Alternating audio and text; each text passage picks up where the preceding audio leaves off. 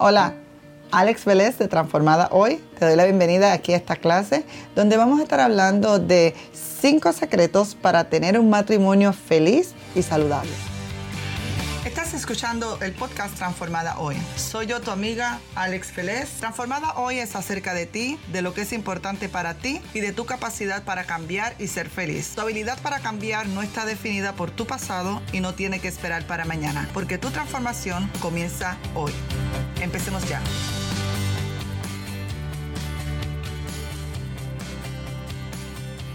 No creo que existen matrimonios perfectos, pero creo que nosotros podemos tener matrimonios lo más saludablemente posible. ¿Qué me refiero con matrimonios saludables? Que aprendemos a manejar nuestros conflictos. Así que en la clase de hoy voy a estarte hablando sobre cómo tú puedes eh, manejar tu mente para tener una relación feliz, una relación saludable.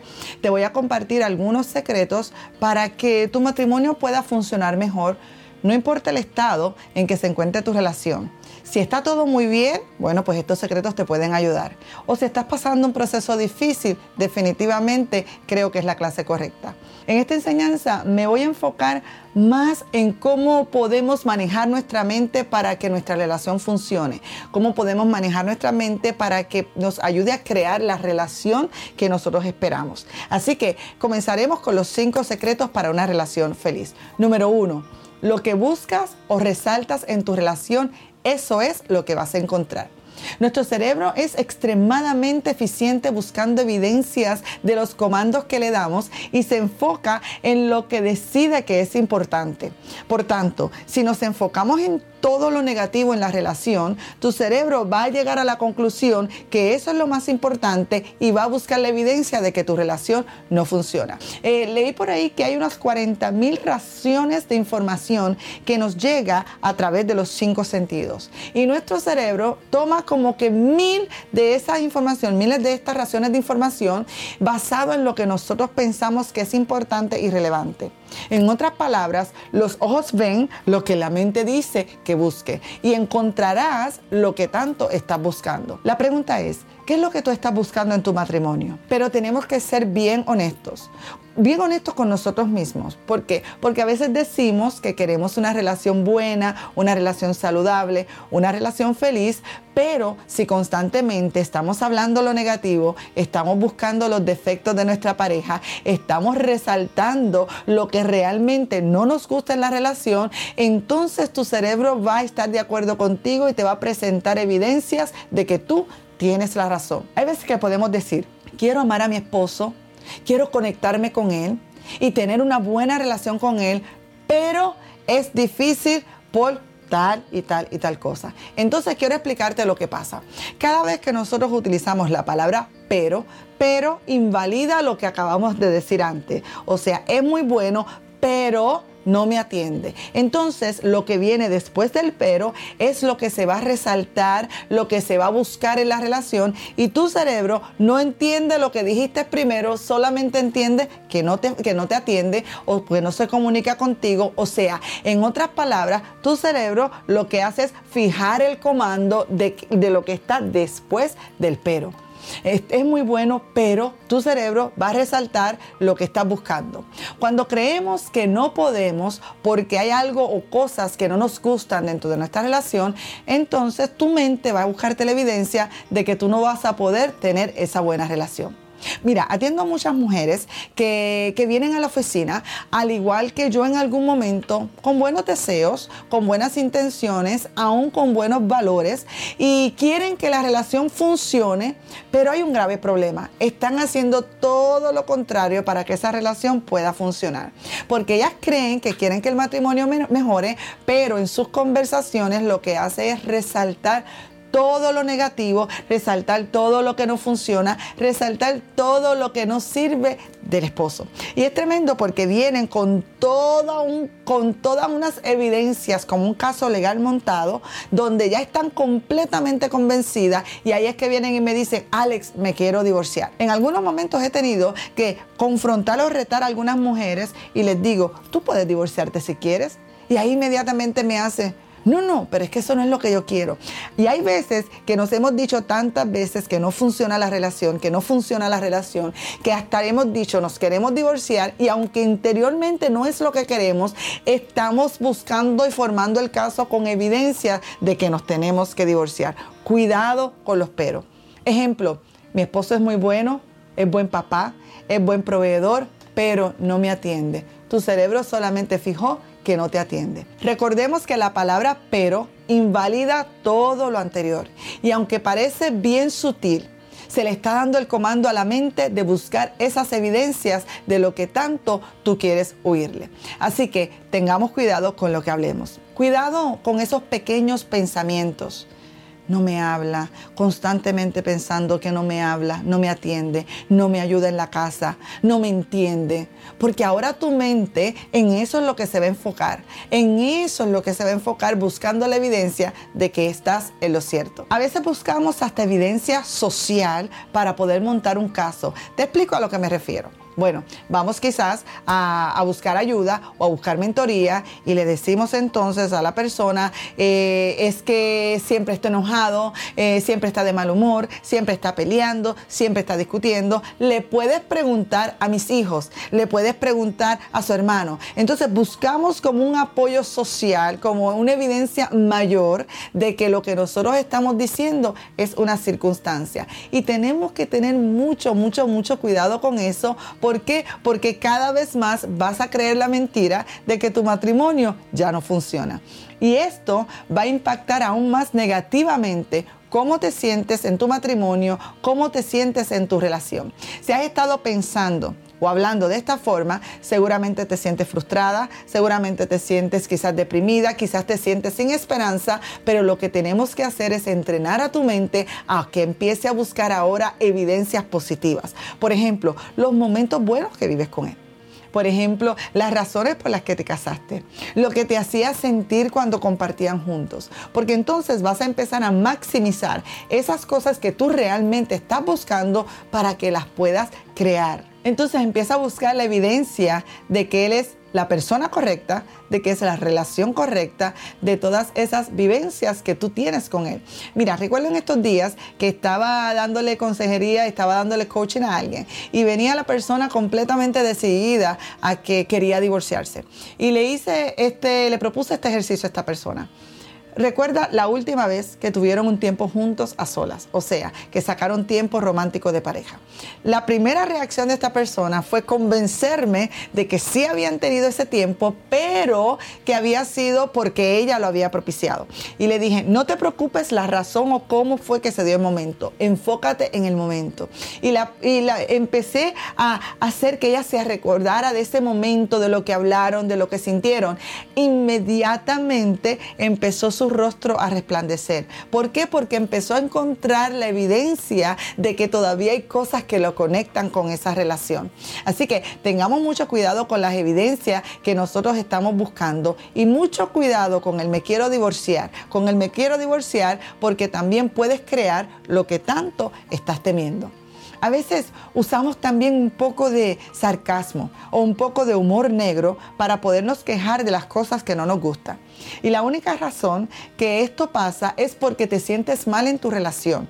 Y exclusivamente buscando estos pensamientos, estos pensamientos cada vez te estás aislando más de tu esposo. Por ejemplo, si estás en una, en una reunión familiar y de repente tú ves a tu esposo hablando, bromeando y tú dices un sarcasmo como este. Sí, aquí sí él bromea bastante. En otras palabras, estás dejando saber que contigo no bromea. O sí, aquí él está bastante conversador estás dejando saber que contigo no conversa.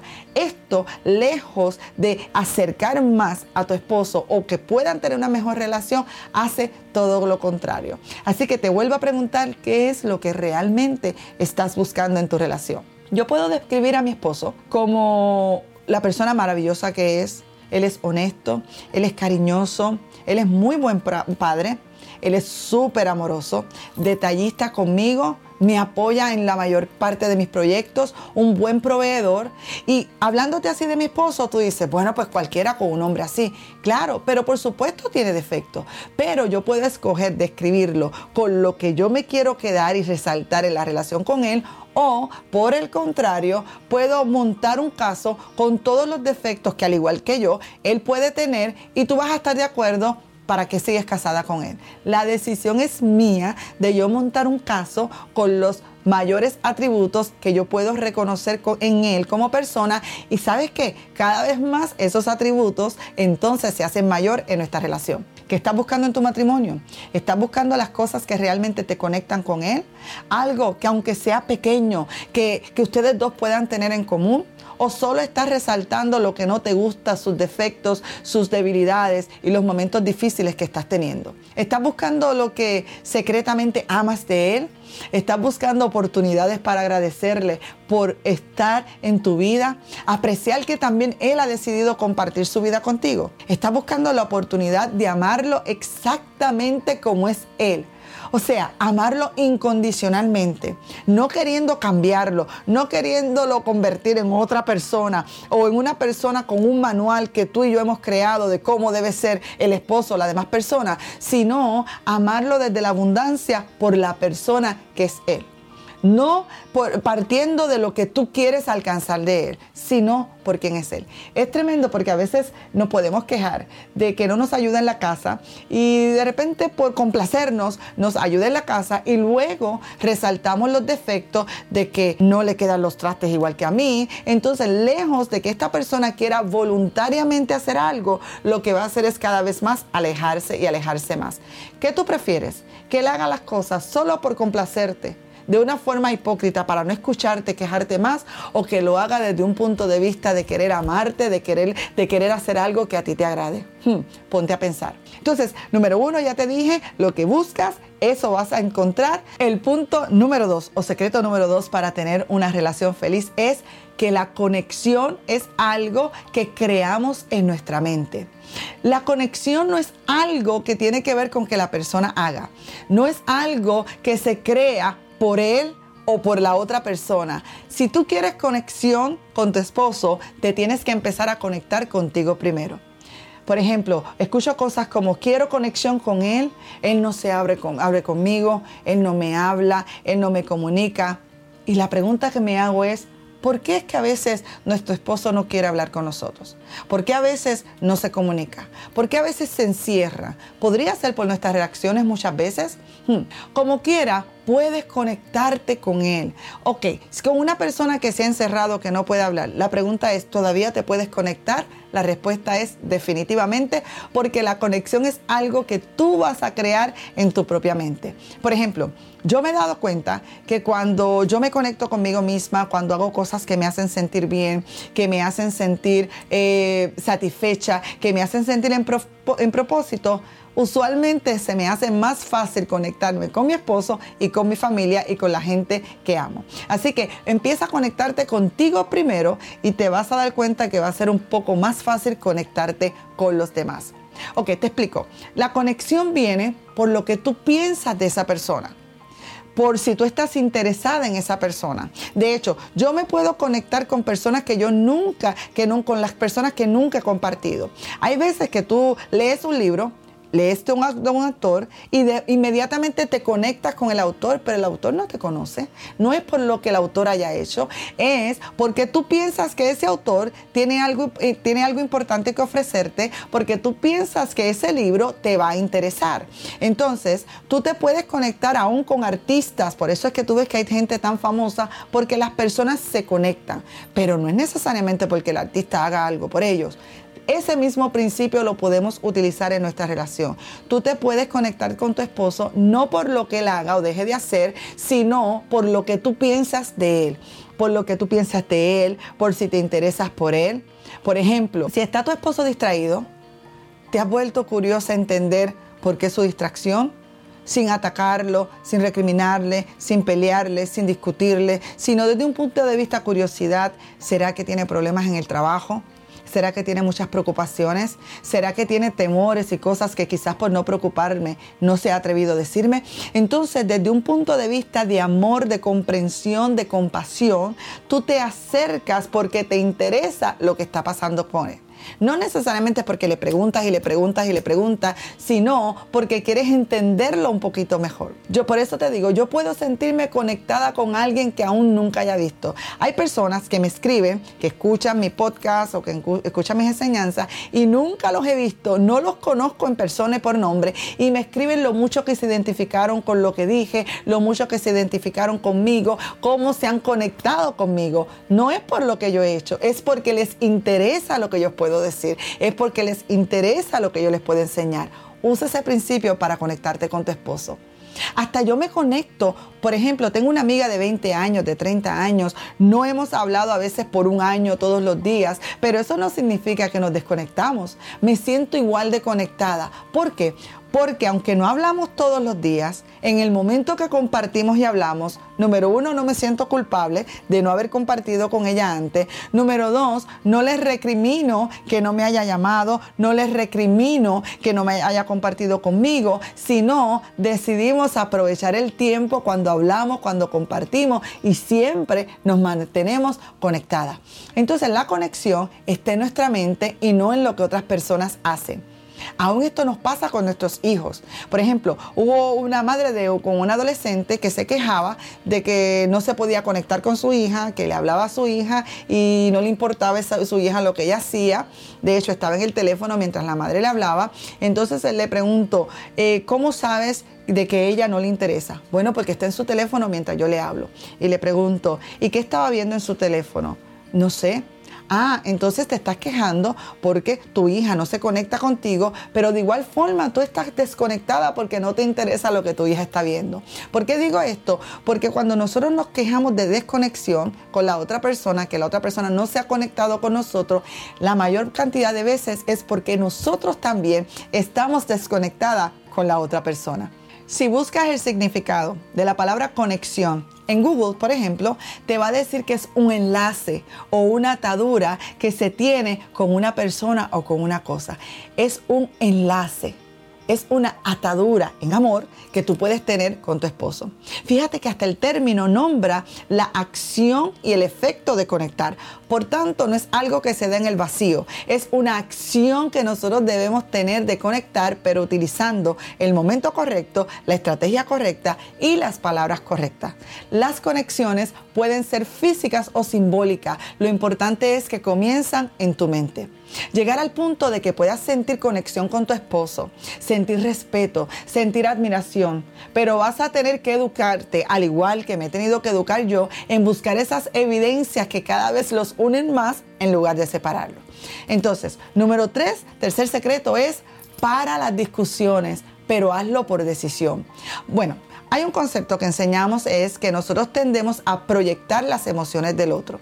En otras palabras, si el otro se enoja, yo me enojo. Si el otro discute, yo discuto. Si el otro me ignora, yo lo ignoro. Eso se llama proyección. Entonces, es bien fácil entrar en discusiones porque el otro discute, porque el otro se enoja, pero tú puedes decidir removerte de la situación, dejarlo que se enoje, porque para que se haga una discusión se necesitan dos. Entonces, cuando nosotros nos damos cuenta que discutir, enojarnos es una opción, nosotros podemos decidir, ahora queremos hacerlo diferente.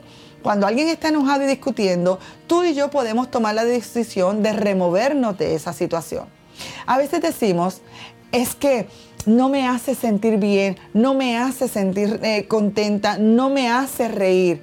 Mira, Tú eres la responsable de sentirte bien. Tú eres la responsable de reír. Tú eres la responsable de poderte sentirte bien en tu vida. Ese no es el trabajo de tu esposo. El trabajo de tu esposo no es hacerte reír.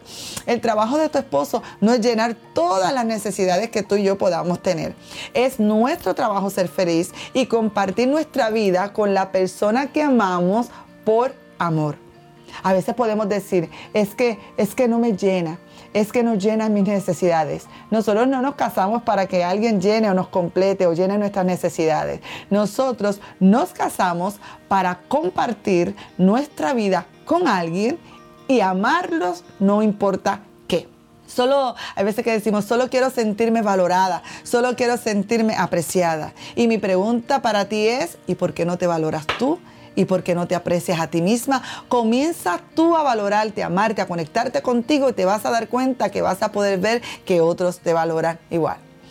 Mira, muchas canciones románticas se escriben y hablan del inicio de la relación o de la ruptura de la relación, pero las canciones no nos enseñan lo que es la realidad de una relación, el diario, el vivir, el compenetrarse, los días buenos, los días malos.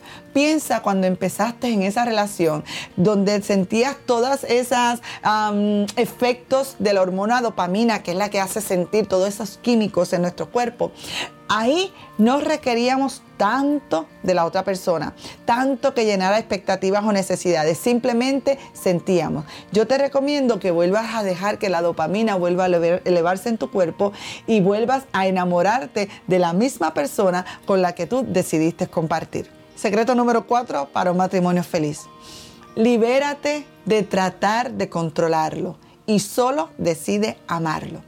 No es fácil lo que te estoy diciendo, pero trata de parar de controlar su trabajo, controlar sus sentimientos, controlar sus necesidades, controlar sus hábitos, su jornada, sus emociones. Permítele a él que tenga sus propias experiencias de vida en su propia forma de vivir y de ser.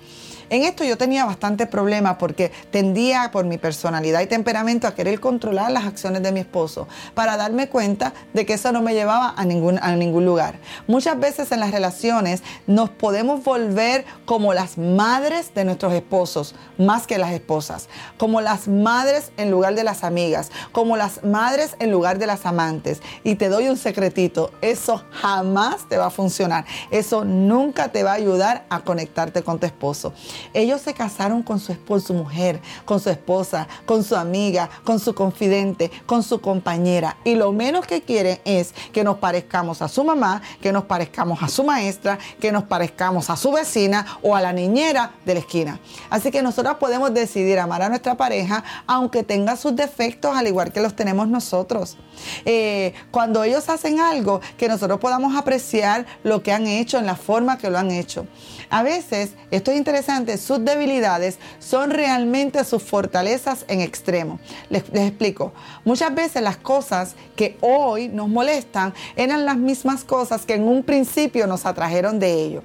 Por ejemplo, si tú eres de un temperamento calmada, callada, Quizás te atrajo de tu esposo que era jovial, que le gustaba reírse, que le gustaba hablar, y entonces eso te atrajo. Pero con los años viene la convivencia y ahora empiezas a decir, pero ¿por qué habla tanto? Pero siempre entonces tiene que tomar todo a la ligera. Entonces, lo que te atrajo en algún momento ahora es una fortaleza, pero en extremo, y ahora puede estar en momentos de fricción. Por ejemplo, te atrajo a principio que le gustaba trabajar, que era proveedor y ahora te quejas de que está todo el tiempo trabajando. Te gustaba a principio de que era muy dado contigo con el dinero, con comprarte las cosas, pero ahora te quejas porque despilfarra demasiado el dinero. Entonces, tenemos que llegar a un punto de poder ver qué fortaleza está escondida detrás de ese defecto. Y no estoy proponiendo que las personas no cambiemos y no mejoremos nuestros defectos, pero tiene que salir del corazón de él. No puede ser impuesto por lo que yo diga. Así que es bien importante nosotros entender que nosotros no tenemos que controlarlos porque eso jamás nos va a funcionar. Así que como lo conociste, empieza a resaltar esas cosas hermosas que tenías de él, que guardas de él, esos recuerdos bonitos, aún esas cosas buenas que está haciendo en estos tiempos, porque seguramente él hace muchas cosas buenas, educa tu mente a que las pueda encontrar. Así que cuando tu cerebro resalte las debilidades de tu esposo, pregúntate cuál es la fortaleza que está ocultada detrás. Quinto secreto, decide divertirte en tu matrimonio. ¿Por qué cuando nos conocimos? ¿Por qué cuando empezamos la relación teníamos tantos momentos de diversión? ¿Y quién dijo que en la convivencia, que en el matrimonio se tienen que dejar esos momentos? Llevo 23 años casada con mi esposo y hemos tenido momentos muy buenos, también momentos de mucha dificultad, pero hemos aprendido a poder manejar nuestros conflictos y siempre tratar de sacar tiempo para conectarnos, para reírnos, para, para pasarla bien, porque la vida es complicada, el trabajo es complicado, los niños es complicado, O sea, la vida a veces es un poquito difícil. Trata que en tu matrimonio haya todavía momentos de diversión. Tú puedes crear la máxima experiencia que tú estás esperando ahora. ¿Te has puesto a pensar también que quizás tu esposo tampoco está teniendo tiempo de diversión contigo? Hmm. Tú que a veces has estado diciendo, me quiero divorciar, ¿te has puesto a pensar si algún día viene tu esposo del trabajo y te dice, ¿sabes qué? Ya no quiero nada contigo, quiero que me deje el divorcio es como un baño de agua fría. Así que yo te recomiendo que empieces a utilizar algunos de estos consejitos para que empieces a crear ese matrimonio y ese lugar donde tú puedas ser feliz. Los seres humanos estamos hechos de forma que queremos ser felices, buscamos la felicidad. Por favor, trabaja en crear el matrimonio que quieres tener. Encuentra formas de recordarte, recordarte a pensar en tu esposo de una forma amorosa con las cosas que quieres resaltar. Trata de conectarte contigo para que te puedas conectarte con Él. Deja de pelear, deja de discutir, no trates de controlarlo y podrás ser mucho más feliz en tu relación. Así que esto ha sido todo por hoy en esta clase, cinco secretos para poder ser feliz en tu matrimonio. Esta es tu amiga Alex Vélez y será hasta la próxima en Transformada Hoy.